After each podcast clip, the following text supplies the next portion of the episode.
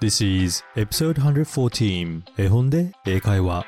心が明るくなる世界の絵本を英語と日本語でお送りいたします。Let's read!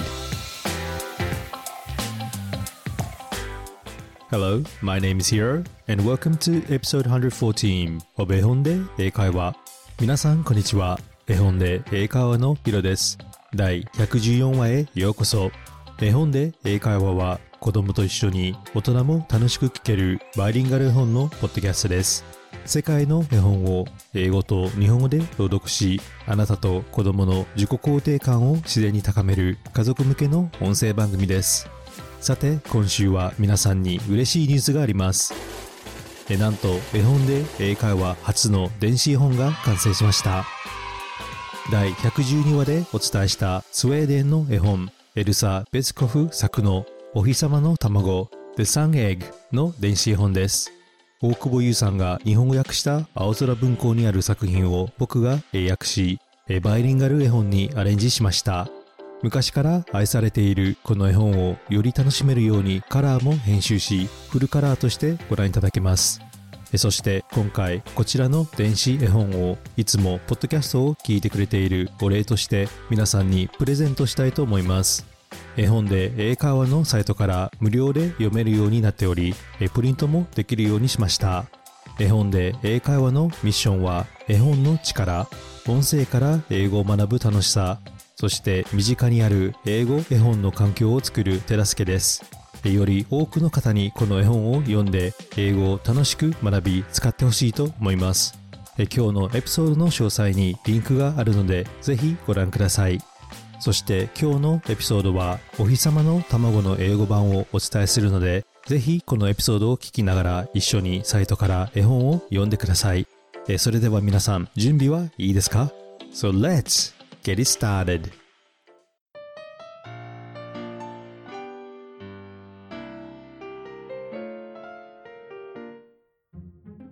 今日のお話に出てくる英語のキーワードは egg 卵。Orange オレンジ and spring 春この3つの単語をよく聞いて絵本を聞いてください egg orange and spring それではお日様の卵をどうぞお楽しみください The Sun Egg written by Elsa Besko Japanese translation by Yu Okubo English translation by Hiro. From the public domain. Once upon a time, there lived a small elf girl. She lived in a hollow tree in woods. She loved dancing. In the spring, she danced Welcome Sun Dance. In the autumn, she danced Swirling Maple Leaves Dance. And in the winter, she danced Snow Dance. She would always dance until she was too tired, crawling back to her house to sleep. In summer, there were so many interesting things to see and explore that she didn't have time for dancing. All the birds in the wood were her good friends. If she saw an egg fallen out of its nest lying on the moss, she would quickly pick it up and carry it back to the mother bird. For this reason, all the birds were fond of the elf girl. They sang her their most beautiful songs when she was nearby. One day, when the elf girl was wandering through the wood, she saw something big, round, and golden lying on the moss. Wow, what a big egg! Where did it come from? thought the elf girl. She looked up and saw a bright hole in the clouds above. Oh, I know, she said. The sun must have dropped the egg, and she can't find it because clouds are in the way. So she ran off, hopping away to tell her friend Larch about this great mystery. Larch was a mischievous boy. Whenever he saw her, he would throw a pine cone from a branch, tripping her up. You're such a little brat, said the elf girl fiercely.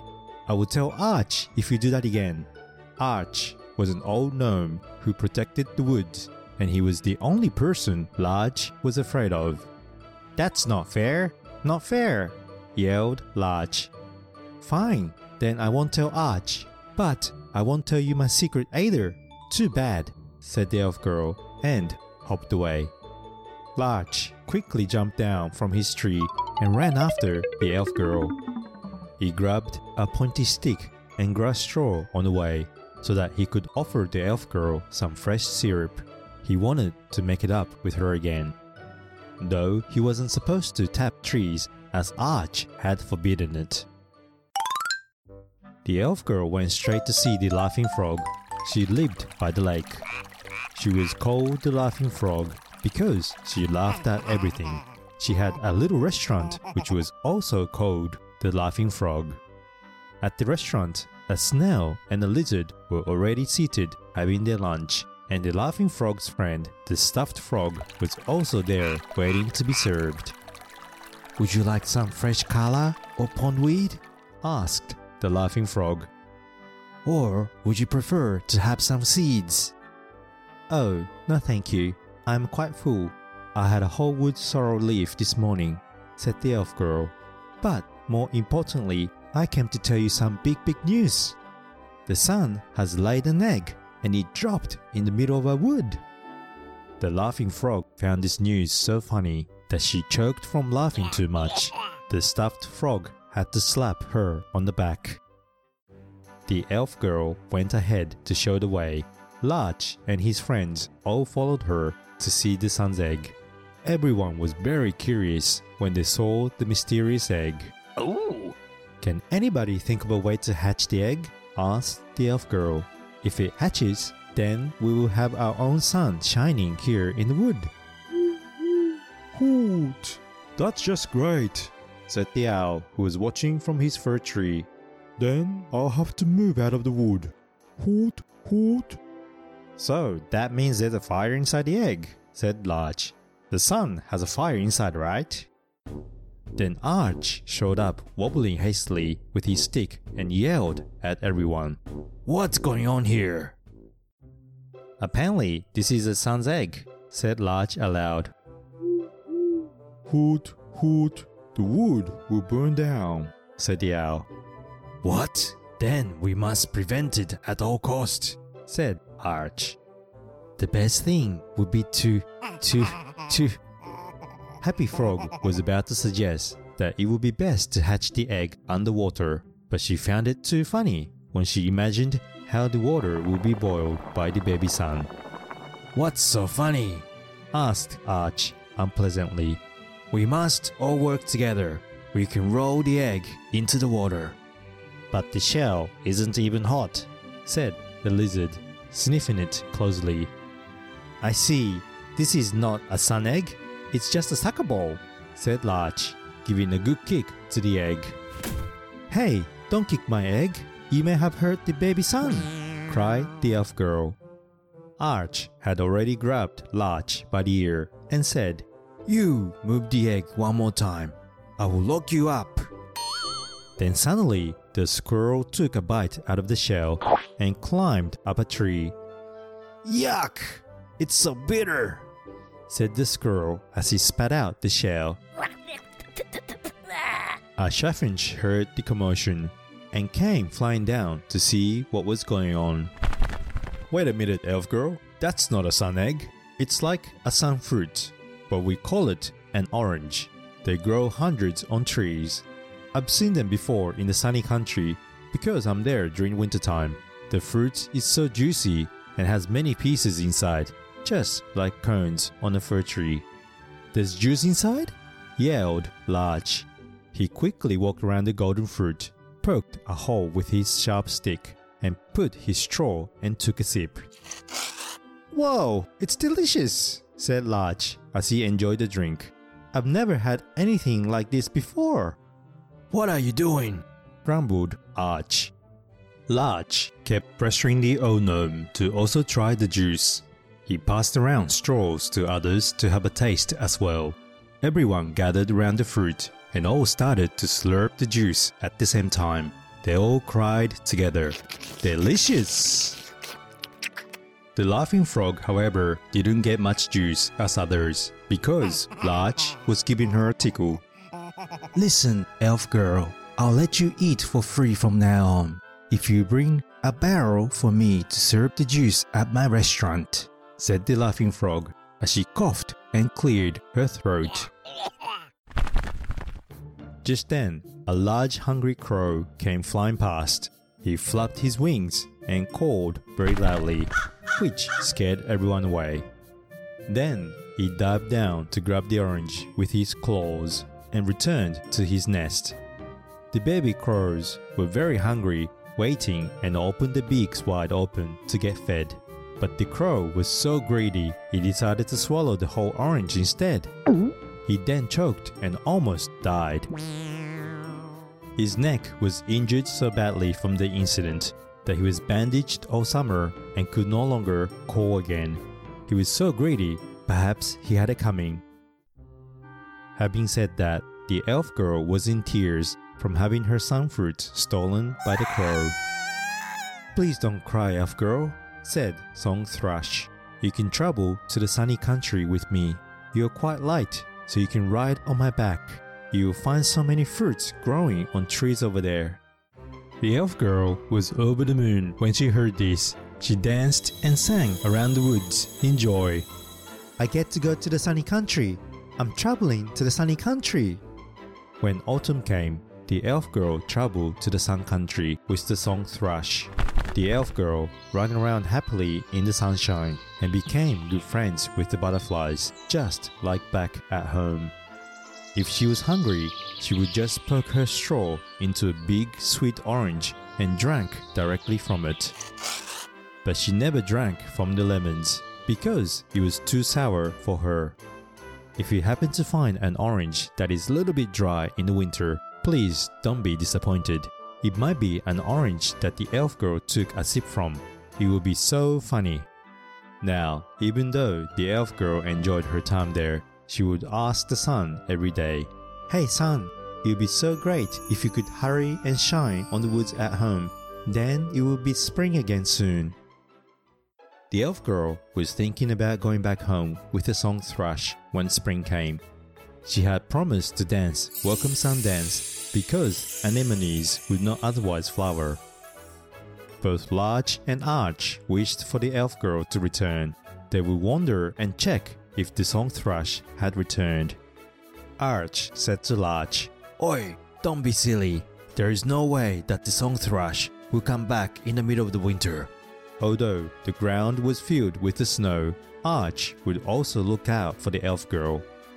On the day that the elf girl finally returned home, everyone was so happy that they all did a somersault. Now, you might be wondering how the whole story began in the first place. Well, a boy called Lasse went looking for wild strawberries in the wood and he dropped an orange. That was all.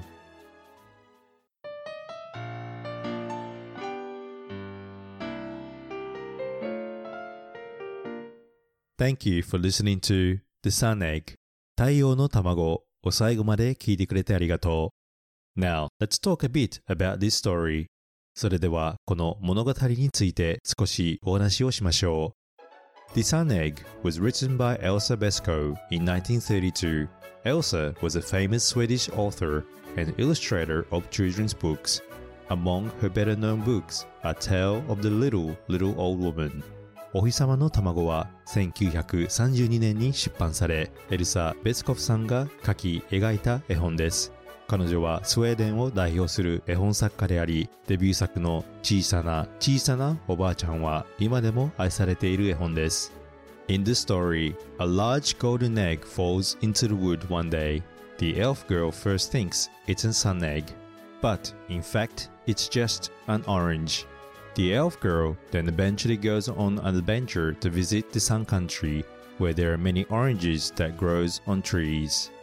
このお話はある日黄金色の卵が森の真ん中に落ちていてそれを見つけた妖精ちゃんは空から落ちてきたお日様の卵だと勘違いしますしかしその卵の正体は果物のオレンジでしたそして妖精ちゃんはオレンジがいっぱい育っているお日様の国へ冒険に行きましたよね。What did you think about the story? How did you feel? 皆さんはこのお話を聞いてどう思いましたかどう感じましたか Reading this story, I personally felt how special it is to have your own hometown. While the elf girl went on to visit the sun country, she always thought of her home. It was very sweet for her to ask the sun every day to hurry up and shine her wood so that the spring will arrive early. 個人的な意見ですが、この絵本を読んで僕は故郷への愛を感じました。妖精ちゃんがお日様の国にいる間、彼女は故郷と仲間たちのことを思い、お日様に早く春が来るように自分の森でキラキラ光ってとお願いしましたよね。I personally believe that your birthplace and hometown are not necessarily the same. Birthplace is where you were born, but your hometown is where you feel at peace the most. It is part of your identity and DNA. 故郷とは生まれ育った場所ではなく、自分が最も心安らぐ場所だと思います。ですから必ずしも生まれ育った場所を指しているとは限りません。故郷は自分にとって原点となる場所で自分自身を形成した場所だと思います。We feel happy because having a hometown enriches our lives with happiness, identity and sense of belonging. 故郷への愛があるから私たちは幸せに感じるのかもしれません。故郷が与えてくれる恵みがあり、人は生かされています。People who live in any land would have history, culture, and tradition that they value and respect. We are born, we grow, we live, we create a new life, we raise our children, and then eventually we return to the nature. That is the cycle of life. その土地に住む者には長い歴史、伝統と文化、そして生活があります。私たちは生まれ、育ち、生活をし、そして子供を産み、育てて死んでいきます。As the elf girl returned to her woods to see her friends, hometown is a precious place where we find traces of our origin, loved ones, and memories which are all proofs of our existence. 故郷には人生の足跡があります。妖精ちゃんが仲間たちのいる森へ最後に戻ったように、故郷には私たちの原点、愛する人々、思い出、そして自分が生きてきた証があるのではないでしょうか。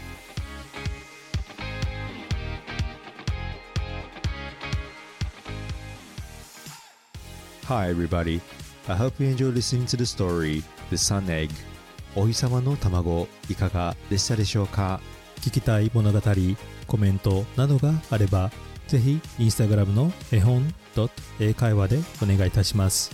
これからも世界の絵本を英語と日本語でお伝えしますので Apple Podcast、Amazon Music または Spotify でフォローをお願いいたします。